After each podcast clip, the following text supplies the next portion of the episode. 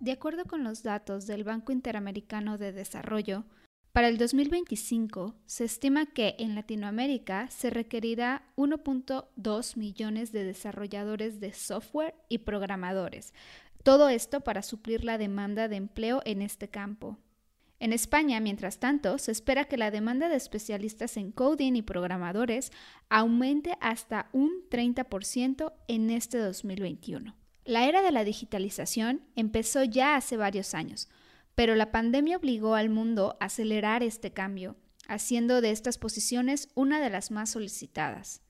Sin embargo, a pesar de esta demanda, no se puede negar que el sector es bastante competitivo y ser experto en lenguaje en programación ya no es suficiente. Es precisamente de eso de lo que hablaremos en esta charla con nuestro invitado Camilo Chacón Sartori desarrollador de software en Telefónica I+D y autor del libro Computación y Programación Funcional y, por supuesto, escritor destacado de Quora.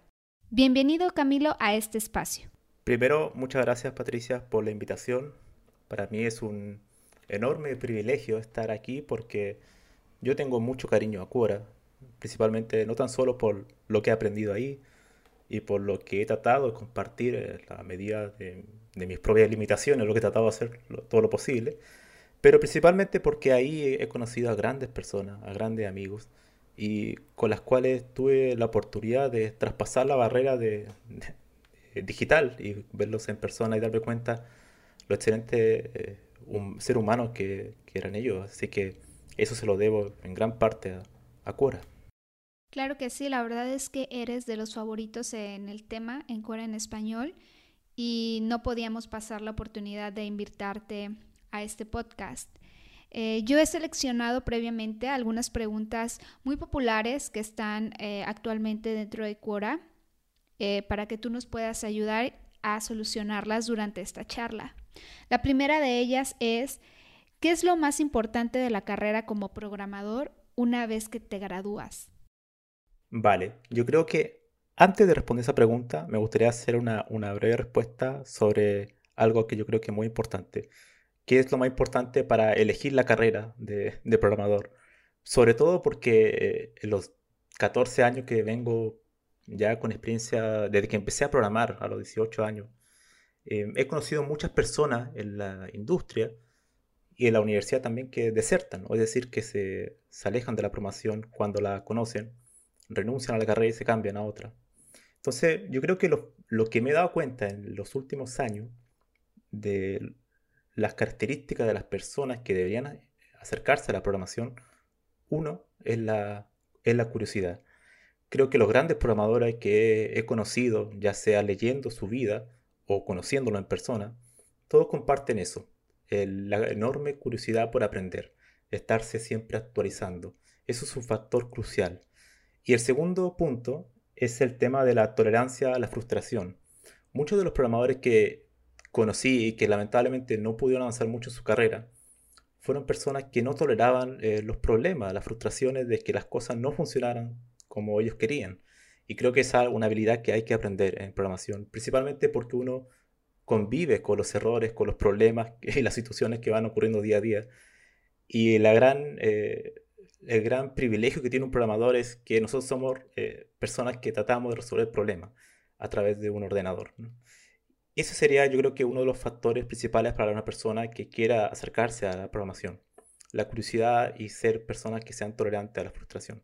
Ahora, yendo a tu pregunta, eh, ¿qué es lo más importante para un programa una vez que se gradúa? Yo creo que una de las cosas eh, importantes y también relevante que lo diferencia de otras carreras como la matemática es que la programación es un área que está totalmente en evolución y es totalmente dinámica. Eso quiere decir que todo lo que aprendemos en la universidad, probablemente algunas cosas eh, como las eh, herramientas que nos enseñan quedarán obsoletas 5 o 10 años después. Eso es un hecho y todo informático tiene que saberlo una vez que ingresa a la carrera, que muchas de las cosas que va a aprender ahí no le va a servir en el día a día. Por tanto, la capacidad de estarse actualizando siempre es un valor eh, no opcional, sino que es totalmente un deber que tiene que tener para poder eh, surfear la, la, ola, por así decirlo, de la tecnología y todo lo que representa la programación. Hace un momento comentaste algo bastante interesante acerca de que las personas debemos seguir siendo curiosas, estar abiertas, eh, ser, creativas. ¿Qué les dirías a esos programadores que no consideran esta área como algo creativo? Y lo pregunto porque lo he escuchado. Hay personas que siempre asocian la creatividad con colores, artistas, etcétera. Y eh, pues yo creo que la programación también tiene magia. Bueno, yo creo que ese es uno de los mitos que hay de la programación, probablemente muy asociado a, las películas, ¿no? Eh, la, historia del programador que está en un sótano, en un lugar oscuro, programando, eh, que no cuida su salud, eh, que solamente piensa en programar y ve una, pantalla negra todo el día. Bueno, eso es, simplemente un, gran mito. La programación, y sobre todo los últimos 20 años, que ha sido el gran eh, la gran revolución del software con la llegada de Internet, es que permite, eh, tenemos el privilegio de los programadores de poder atacar cualquier tipo de área del conocimiento. Uno tiene que crear software para medicina, como también tiene que crear software para los arquitectos, como también tiene que crear software para incluso personas que se dedican al arte, ¿no? Eh, todo este tipo de software de diseño lo hacen programadores. ¿no? Entonces la programación no tan solo se limita a áreas eh, lógicas más cercanas a la matemática, sino que también es un área muy creativa, muy enfocada al aspecto artesanal, yo incluso llegaría me atrevería a decir, y eso se ve incluso en que hay lenguajes de programación que son dedicados a la parte visual. Por ejemplo, Processing. Processing es un lenguaje que te permite crear figuras eh, visuales con color a través de código. Es decir, los código que uno escribe no se transforma en un software, sino que se transforma en animaciones, todo visual eh, y cosas maravillosas que prácticamente son cuadros que se crean. Y además, eh, con el surgimiento de la inteligencia artificial, hoy en día eh, la, la creatividad de un programador se ha expandido mucho más porque podemos incluso crear algoritmos que creen cuadros, que creen figuras abstractas y todo tipo de imágenes visuales. Y eso es maravilloso. Y yo creo que en la actualidad, el programador tiene un abanico de posibilidades enormes y entre esas posibilidades el arte, la parte visual, está totalmente a la mano, es totalmente posible. ¿Cómo te hubiese gustado que te guiaran en tu etapa junior? yo creo que me gustaría contar una breve historia eh, esa en esa pregunta, porque yo cuando tenía 18 años, cuando estaba iniciando la carrera en ingeniería informática en Chile, mm, hubo un momento que me cuestioné realmente si yo servía para esto o no, para la programación o no, en particular. Y creo que tuve la suerte, tuve la, la fortuna de haber conocido a una persona que tenía tres años más que yo y estaba estudiando también la carrera de ingeniería informática, que vivía en otra ciudad. Yo, yo lo, lo conocí a él a través de, de una red social por aquellos años. Y recuerdo que él me empezó a enseñar la programación y me transmitió el amor y el cariño por el, por el área. Pero una de las cosas que yo siempre recuerdo, y creo que eso es muy importante que los muchachos muchachas jóvenes aprendan, es el valor de la autonomía. Él me enseñaba, eh, me daba pistas para resolver algunos problemas. Nunca me dio la solución a los problemas. Una de las cosas tristes que uno encuentra en programadores que recién están comenzando es que te preguntan y te, dan, eh, te preguntan por un problema para que tú le des la solución. De hecho, en Cora se ha dado también eso últimamente, que hay personas que se preguntan para que se le dé la respuesta. pero eso a la larga no, no, sirve de nada, porque uno le puede dar una respuesta a alguien, pero en realidad no está aprendiendo esa persona. Y lo que hacía esta persona conmigo era que me daba pistas. Me decía, tú tienes que ser capaz de aprender por ti mismo. Tú tienes que ser capaz de buscar tu propia información. Y creo que ese fue uno de los consejos más valiosos que he tenido en mi vida, en realidad, para no renunciar a la programación, porque una vez que entendí cómo tenía que aprender, aprender aprender, creo que eso fue crucial. Eh, creo que eso e, es uno de los valores más importantes que tiene que tener un programador en la actualidad, porque siempre vamos a tener que estar aprendiendo. Así que el valor de ser capaz de por sí mismo buscar la información y sacarle provecho a Internet. Aprender a, usar el, el, motor de búsqueda, que es algo también muy importante, es, fundamental. Asumir que nunca vamos a tener siempre eh, todas las respuestas y por lo tanto vamos a tener que investigar. Y el valor de la investigación para un programador es uno de los puntos clave para tener una carrera exitosa. He visto en bastantes posiciones del sector de programación y de desarrollo de software que siempre resaltan una característica que es la que acabas de mencionar, de, ser independiente, de ser curioso, de buscar eh, solución a los problemas, de tener iniciativa y no esperar que los managers te entreguen todo, ¿sabes? desmenuzado, resuelto. Eh, ser capaz de solucionar problemas. Entonces me alegra mucho que, lo estés eh, mencionando, porque además no solamente para este sector, para otros muchos sectores creo que es una habilidad que se valora muchísimo. Eh, mi siguiente pregunta es, además de lo que acabamos de mencionar, ¿qué otras cosas son las que más se toman en cuenta para poder crecer profesionalmente como programador? ¿Qué es lo que te hace destacar?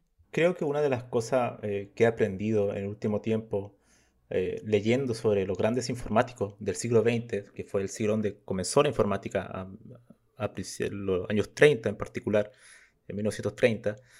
Y si uno ve, hace una trazabilidad de la historia de los grandes informáticos de todos los tiempos, hay una palabra que es clave, y yo creo que eso es fundamental para cualquier persona, no tan solo para un programador. Y esta palabra es compromiso. Y esto quiero recalcarlo muy bien, que es el comprometerse. Si uno quiere ser programador, comprometerse con su área a darlo todo, o sea, hacer lo mejor posible, hacer, tratar de ser el mejor profesional posible.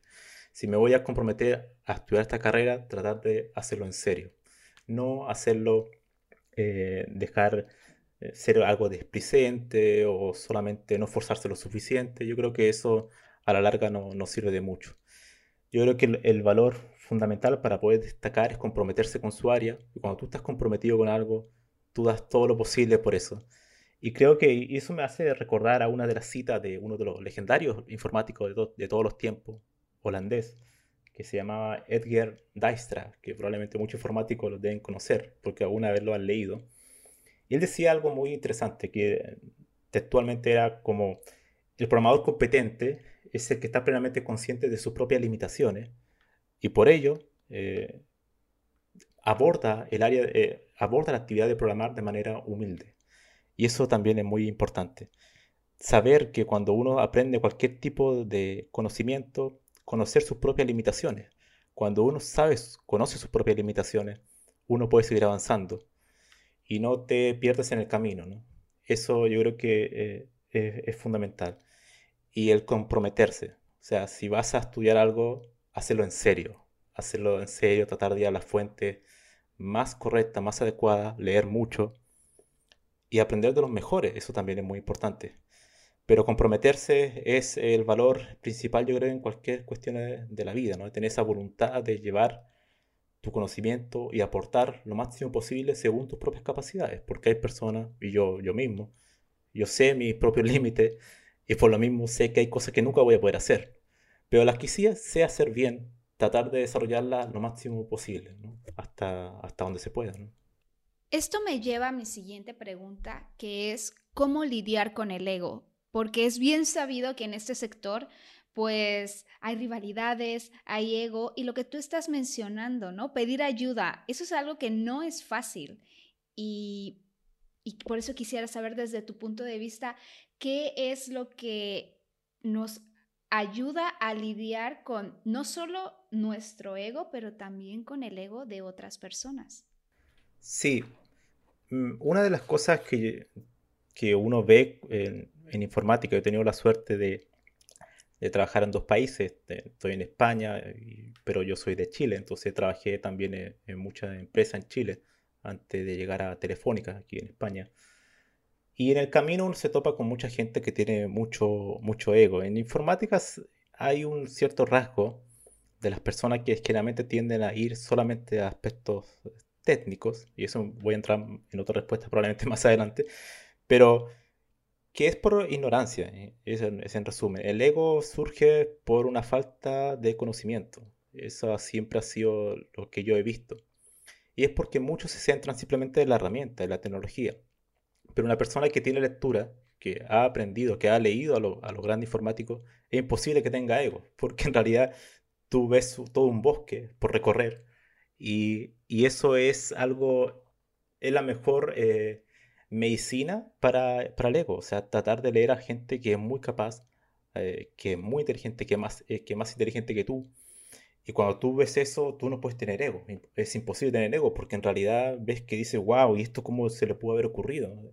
Por ejemplo, doy un ejemplo de uno de los grandes informáticos también, junto con Dijkstra, que se llama Donald Knuth, que escribió uno de los libros de las obras magnas de la informática de todos los tiempos, que está en cuatro tomos y cada tomo son 600, 700 páginas, una obra enorme y todavía está en desarrollo, que se llama El arte de la programación de ordenadores. Y es un libro eh, extremadamente profundo de aspectos técnicos de la programación, que es una obra, es un tratado de la programación. Es una cuestión enorme. Y de hecho, cuando uno lo lee, el primer capítulo, uno a veces dice, wow, ¿y, cómo lo pudo haber hecho esta persona en, unos par de meses o unos par de años? Es una cosa extremadamente profunda. Entonces, claro, cuando tú ves eso, no puedes tener ego en realidad, porque te das cuenta que hay gente tan capaz y hay tantas cosas por aprender todavía, que es imposible tener, eh, tener ego. Y eso, y el ego se soluciona leyendo. Eh, yo creo que esa es la, principal solución, leyendo y seguir, y seguir capacitándose a cuestiones más avanzadas. Porque una de las cosas que cometen muchos programadores es que se quedan en la zona de confort. Aprenden un par de herramientas, se quedan ahí y creen que son muy capaces, expertos en esa herramienta, pero nunca llegan a otro tipo de profundidad, a, a, otras áreas de la informática, y eso obviamente los deja en un aspecto muy, un entorno muy reducido. Entonces, por lo mismo, como no conocen más allá de su propia área, eh, no, no pueden profundizar a otras cuestiones que son mucho más complejas. Y cuando uno profundiza cuestiones mucho más complejas, el ego, el ego desaparece. Ahora bien, los programadores tienen que trabajar con personas que no son necesariamente del sector, que no tienen conocimiento en lenguaje, en lenguaje informático, y, eh, pero que son parte del proyecto, ¿verdad? Porque son personas que tienen una idea y necesitan esas manos necesitan ese conocimiento que tienen los desarrolladores de software y evidentemente los programadores a la hora de enviar la información a la computadora, ¿no? Para que pueda ejecutar esas acciones y hacer sus ideas, sus sueños realidad. ¿Cómo trabajar con personas que no saben exactamente lo que quieren o más bien no lo explican con los términos correctos? Bueno, has tocado un punto que también es muy, muy importante. Una de las cosas que carecen los informáticos, y en particular las personas que se dedican a la programación, es la debilidad en habilidades, lo que se conoce como habilidades blandas. La capacidad principal de sociabilizar, en particular con personas que son de otra área del conocimiento. Eso es una debilidad muy notoria y que, que yo creo que se puede eh, solucionar, y por lo que he visto, es tener la mente más abierta. Muchos de, los informáticos, yo creo que yo igual fui al principio de mi carrera, nos centramos mucho en el aspecto técnico y creemos que podemos resolver todo en, nuestro mundo. Pero cuando uno va, eh, va investigando sobre eso y va aprendiendo en, el camino, se da cuenta que todo el software que uno realiza son base a requerimientos de personas que son de otra área del conocimiento, que no tienen conocimientos técnicos y lo que tiene que hacer un informático en particular hoy en día es tratar de averiguar eso, tratar de ser el puente de comunicación entre la parte del, cliente que no sabe cosas de informática y tú que puedes eh, conocer las complejidades de lo que está pidiendo, llevarlo a la implementación. Entonces el informático tiene que tener esa capacidad de comunicación, de tratar de extraer los puntos clave que van a permitir llevar un producto, un software eh, al éxito. Y eso es una habilidad que solamente se puede aprender a través de la práctica, a través de la oportunidad de tener alguna labor de gestión y de involucrarse con el negocio. Eso también es muy importante. Un informático no tan solo tiene que aprender un lenguaje de programación o un framework o cualquier herramienta de tecnología, sino que también tiene que preocuparse del negocio, porque hay que recordar que el informático, y en particular el programador, su labor no es aprender herramientas, su labor no es aprender la última herramienta de moda, su labor eh, real es resolver problemas a través de software y que se van a instalar en un dispositivo, en un hardware.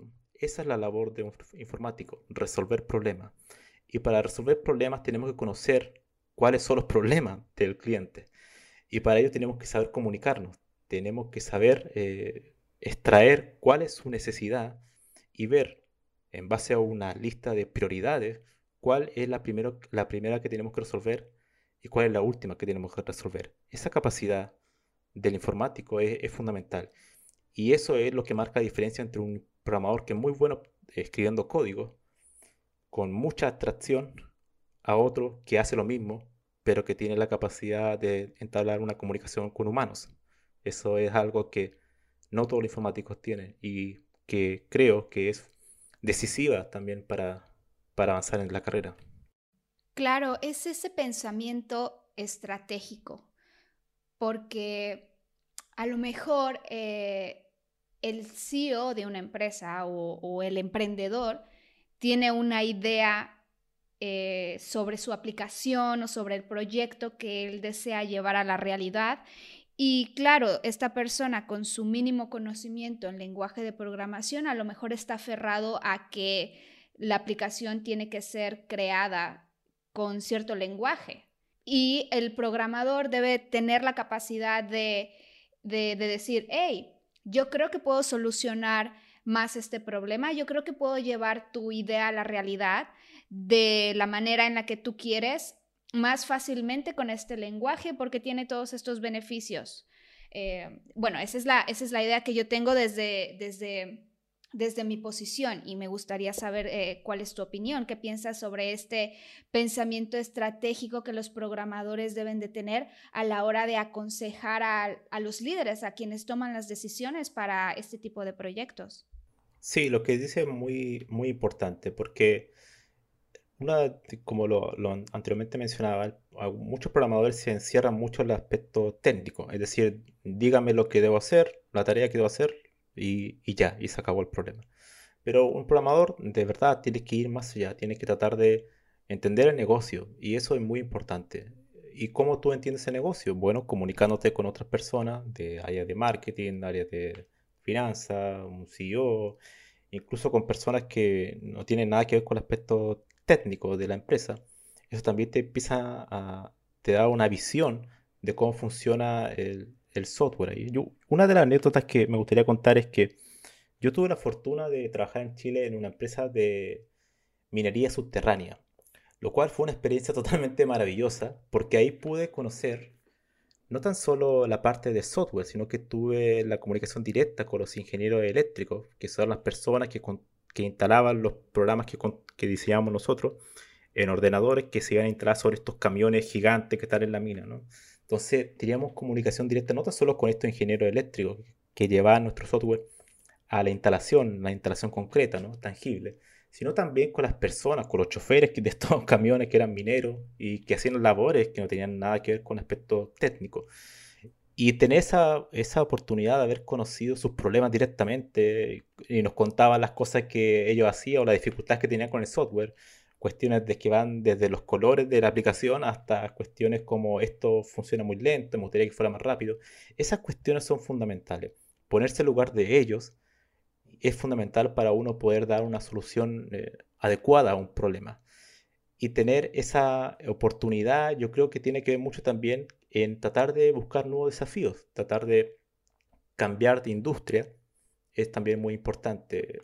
Como anteriormente también dije, el programador tiene la ventaja de que podemos construir software para prácticamente cualquier área del conocimiento.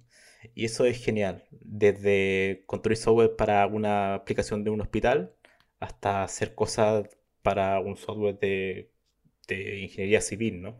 Y eso es maravilloso porque te da una mayor visión a, lo que estás haciendo.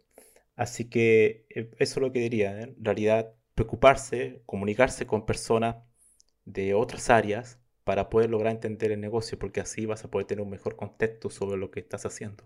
¿Cómo mantenerse motivado en un sector que es altamente competitivo. Todo mundo quiere escalar, todo mundo quiere crecer rápido. ¿Qué, nos podrías eh, aconsejar? Yo creo que una de, de las cosas que, que eran distintivas para sobresalir, principalmente en, este sector, es la capacidad de, cierta autonomía. Es decir, tener esa capacidad de hacer cosas no solamente porque te van a pagar un sueldo. A lo que quiero oír es que con un programador puede construir software de cualquier tipo y lo que hacen muchos, y yo aconsejo hacer a muchos estudiantes, es crear repositorios libres, open source, código abierto, donde pueden subir algunas tareas, algunas ideas que se le ocurran y dejarlas a disposición pública, porque eso es, es el portafolio de cualquier programador. Eso me sirvió mucho a mí hace ya unos 7, 8 años atrás, cuando recién obtuve mi primer trabajo. Pero hoy en día todavía veo que hay algunos informáticos que todavía no lo hacen. Y eso es una desventaja totalmente. Porque ya hoy en día se a dar por hecho que la persona tiene un portafolio de código o de aplicaciones por las cuales él puede mostrar a la empresa donde estás postulando. Y eso muchas veces por experiencia propia sé que es una variable que decide si te, contratan o no, porque eso demuestra mucho la pasión por la que tienes por la programación, que tú estás programando, que estás resolviendo problemas, aunque no recibas ningún sueldo a fin de mes. Y eso es fundamental. Y esa es una de las ventajas que, tiene un programador. Como lo, también lo tiene un pintor, por ejemplo. Imagino que si ellos hacen sus cuadros, lo, lo dejan disponible para que la gente lo vea y es por simplemente una pasión de hacerlo. ¿no? Nosotros también podemos hacer lo mismo, pero a través de código. Mostrar nuestro código, dejarlo a disposición pública, sin esperar nada a cambio, pero eso, eh, se crea o no, es un factor muy importante para que la empresa decida si esa persona tiene lo que se necesita, eh, en resumen, una pasión y un compromiso por lo que está, por la actividad que está haciendo. Camilo, por favor, platícanos más sobre tu libro Computación y Programación Funcional. ¿Qué te motivó a crearlo? Bueno, ese libro también tiene una, tiene una, eh, una cierta conexión con Quora, y ahora lo voy a explicar. El libro Computación y Programación Funcional es un libro que trata sobre un tema muy particular de la informática y en particular de la, programación como tal, un, paradigma de la programación que se llama Funcional y que lo quise escribir porque no había ningún libro en, español sobre el tema. Ahora bien, ¿cómo surge esto? Fue porque yo escribí en algún momento un breve documento de tutorial sobre este tema en, español y lo dejé disponible. De hecho, lo compartí también en Quora. Y en su momento, bueno, lo tuvo buena recepción, a alguna gente le gustó. Y por aquel entonces recuerdo que conversaba con, con Nuria Cardona, que era escritora de temas de psicología y altas capacidades en Quora. Ella en su momento me dijo que, bueno, que podía enviarlo como manuscrito a alguna editorial, ¿no? Y yo no tenía pensado enviarlo a alguna editorial como propuesta para un libro. Así que lo envié y tuve eh, la suerte de que la editorial haya confiado en mí y que le haya interesado el tema, a pesar de que no es un tema popular. Eso fue muy interesante que lo hayan aceptado, porque no era un tema de moda. La programación funcional no es un tema de moda, sino que es un área muy particular del conocimiento de, la informática y de la programación. Y el libro, bueno, lo terminé ya hace, en esta fecha del año pasado, pero fue publicado hace poco, en, en enero. Y lo que trato de dar ahí es una visión general de la computación, de la informática, y tratar de dar un contexto histórico de por qué la programación funcional es importante, pero también con una visión mucho más eh, sistémica, eh, es decir, no decir que la programación funcional es, la mejor, es el mejor paradigma de todo, sino que es uno más en un gran conjunto de paradigmas y que tiene su ventaja y, su, desventaja. Y eso fue mi, principal eh, deseo al escribir este libro pero ya, ya lo veo un poco casi como, como el pasado, ¿no? Porque ya lo, como lo escribí hace tanto tiempo, hace tantos meses. Y últimamente me gustaría dar una breve, un breve anuncio. Es que hace una semana, dos semanas, terminé de escribir el segundo libro, que es un libro de, de los grandes informáticos de la historia. Y creo que ese libro también es muy interesante porque en español no existe nada así sobre la vida de estos grandes informáticos que construyeron lo que conocemos hoy en día y que se pueda narrar su historia y los aspectos técnicos que ellos eh, propusieron de manera creativa y a través de su gran voluntad, es una, va a ser un libro que yo espero que pueda ser de mucha inspiración a otras personas. No sé todavía cuándo se publicará, pero me imagino que será en los próximos cuatro o cinco meses. ya anunciaré por ahí en Cuora cuando, cuando sea, ¿no? Pero era algo que, que creo que va a ser muy útil para los, para los informáticos. Wow, muchas felicidades y qué honor que compartas esto con nosotros, ¿no? Que compartamos la noticia, que ya sé que más adelante nos darás los detalles, pero bueno, ya sabemos que, que ya tienes una nueva obra, que, que, ya estás trabajando en algo nuevo y la verdad es que es bastante admirable. Y también muchas gracias por, por la historia detrás de tu primer libro, la verdad es que yo no la conocía y es muy, muy bonita, es, es, es fascinante estas colaboraciones que puedan existir eh, en estas plataformas, en Quora, en donde pues es el conocimiento nos une y de allí surgen oportunidades. Así que muchas gracias por compartirnos esta historia, es bastante maravillosa. Y yo también quisiera eh, preguntarte, por último, además de tu libro, por supuesto, ¿qué otras obras nos recomiendas para seguir aprendiendo? Vale, yo creo que hay muchos libros que, bueno, en particular me gustaría decir que yo, en primer lugar, soy lector. después escribo y después soy también programador. Me gusta la informática, pero principalmente soy lector. Me gusta mucho leer y creo que los libros todavía siguen siendo la fuente principal para profundizar en conocimiento. A pesar de que vivimos una era de tecnología y donde tenemos Wikipedia a mano, pero siempre los libros son como la fuente primordial para profundizar en cuestiones muy específicas. Entonces me gustaría dar algunas recomendaciones de libros para informáticos en particular. Una, de los libros que yo creo que todo informático debería leer, sobre todo en esta época de la inteligencia artificial que se habla todos los días de ella, es el libro de uno de los padres de la informática, que es Alan Turing, que se llama Puede pensar una máquina, que ya por ahí, por la primera mitad del siglo XX, estaba anunciando un poco cómo era el tema, cómo iba a ser el tema de la inteligencia artificial y cuáles iban a ser los grandes problemas que íbamos a, tener los informáticos para poder tratar de este sueño, ¿no? que todavía está en, progreso y que no se sabe si va a ocurrir o no, que es tratar de simular el cerebro, ¿no? tratar de llevarlo a, un, software. ¿Podremos algún día en informático replicar el cerebro humano? Esa es una pregunta abierta. Y Turing ya hablaba sobre eso por aquel tiempo. Es un libro corto, de unas 100, 150 páginas, menos todavía y maravilloso. Yo creo que es un muy buen libro para una persona técnica o no. Así que lo recomiendo. Otro libro que alguien en cuero alguna vez me dijo, me criticó, eh, que me dijo que, que solamente recomendaba libros en inglés. y bueno, ciertamente tiene razón, pero tengo mis motivos, porque en español lamentablemente no hay muchos buenos libros de conceptuales de, de programación que sean atemporales, es decir, que que sean libros que puedan subsistir más allá de un año o dos años, porque la mayoría de los libros en español se tratan sobre herramientas, sobre la última herramienta de moda. Entonces, hay un libro que encontré hace poco eh, en español que está publicado que se llama La máquina que cambió el mundo, el génesis, desarrollo y evolución del ordenador, escrito por Lucas Salva. Ese libro es muy maravilloso, tiene 200 páginas y da una introducción, una visión muy general de lo que es la informática. Yo creo que ese libro podría ser un muy buen libro para cualquier persona que quiera adentrar a esta área y que está en primer año, por ejemplo, o, quiere estudiar informática y tiene la duda. Yo le recomendaría este libro. Es muy, muy, muy, muy bueno. Y para terminar, el último libro que me gustaría recomendar, que fue uno de los libros que yo creo que también puede ayudar para, para darse cuenta que hay muchas cosas todavía más por aprender en, en informática, que se llama eh, Artefactos computacionales, bueno, Computational Artifact en inglés, por Raymond Turner. Uno de los grandes temas que trae la programación y la informática para este siglo es el tema de la inteligencia artificial, ¿no? Entonces, uno de los grandes eh, temas es incorporar la filosofía al área de la técnica, al área de la informática. ¿Por qué? Porque vamos a pasar de construir software de facturación, por ejemplo, o, cuestiones, incluso mismo Quora, ¿no? Que son software que nos permite comunicarnos, interactuar con personas, pero la inteligencia artificial plantea otros problemas.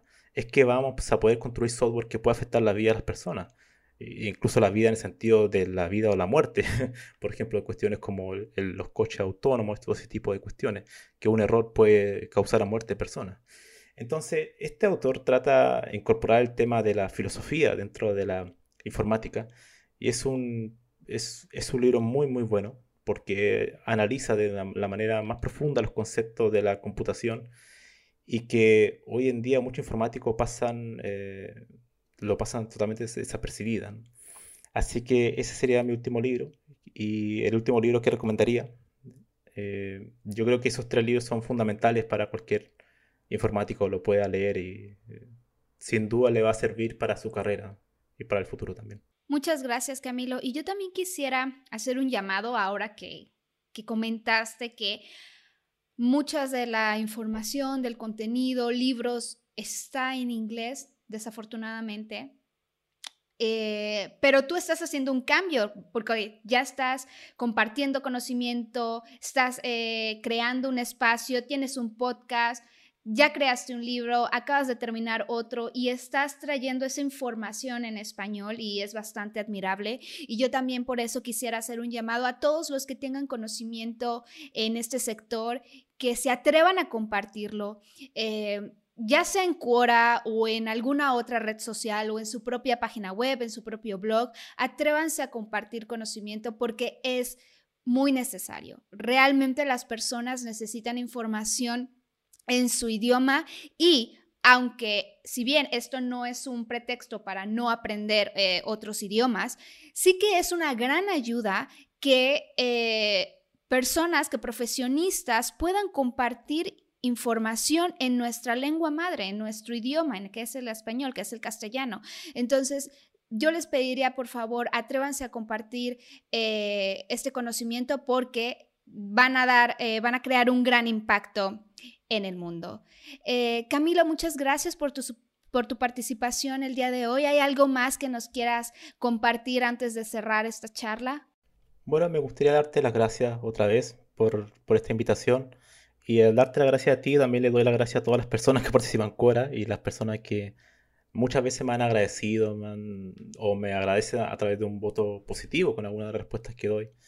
Porque como bien tú dices, yo creo que lo más importante al menos en el sentido más profundo del sentido de la vida, eh, para mí al menos, es no tan solo aprender, porque aprender y quedar solamente conocimiento para uno no tiene mucho sentido para mí. Yo creo que lo más importante es compartirlo, es tratar de, que otra persona pueda aprender sobre lo poco que tú sabes y que esa persona, a veces a mí me ha llegado algún comentario, me, agrade me agradece en algún email, y eso es una satisfacción enorme de sentir que pudiste darle un pequeño grano de arena en que pueda tener una vida mejor, ¿no? que pudo haberse dado cuenta de alguna idea que no, lo había comprendido, pero hasta que leyó otra respuesta pudo, pudo eh, sacar la niebla ¿no? del camino. Y eso para mí es fundamental. Y Quora eh, es una red social que ayuda a, ese, a ese camino. Pero una persona puede compartir de cualquier forma conocimiento, a través de podcast, a través de video, a través de documentos, a través de libros, como estoy haciendo yo. Pero compartir no hay nada más bonito que eso, ¿no? Que tener la satisfacción de que otra persona va a poder mejorar su vida en algún aspecto y eso es el mayor regalo que puede tener una persona que, que le gusta aprender o que le gusta su campo de conocimiento, el poder aportar a él y que, y que bueno, pasaste por la vida y dejaste algo, ¿no? Y eso, eso es muy bonito. A todos quienes nos escuchan, si tienen más preguntas sobre el tema, les invito a seguir a Camilo en Cora en Español y que también pasen por su espacio Había una vez un algoritmo, el cual ya tiene más de 22 mil seguidores y todos los días tanto Camilo como sus colaboradores de la comunidad comparten datos interesantes del sector para seguir aprendiendo juntos. Y además también pueden escuchar el podcast con el mismo título, Había una vez un algoritmo. Gracias Camilo y gracias también a ustedes por escucharnos.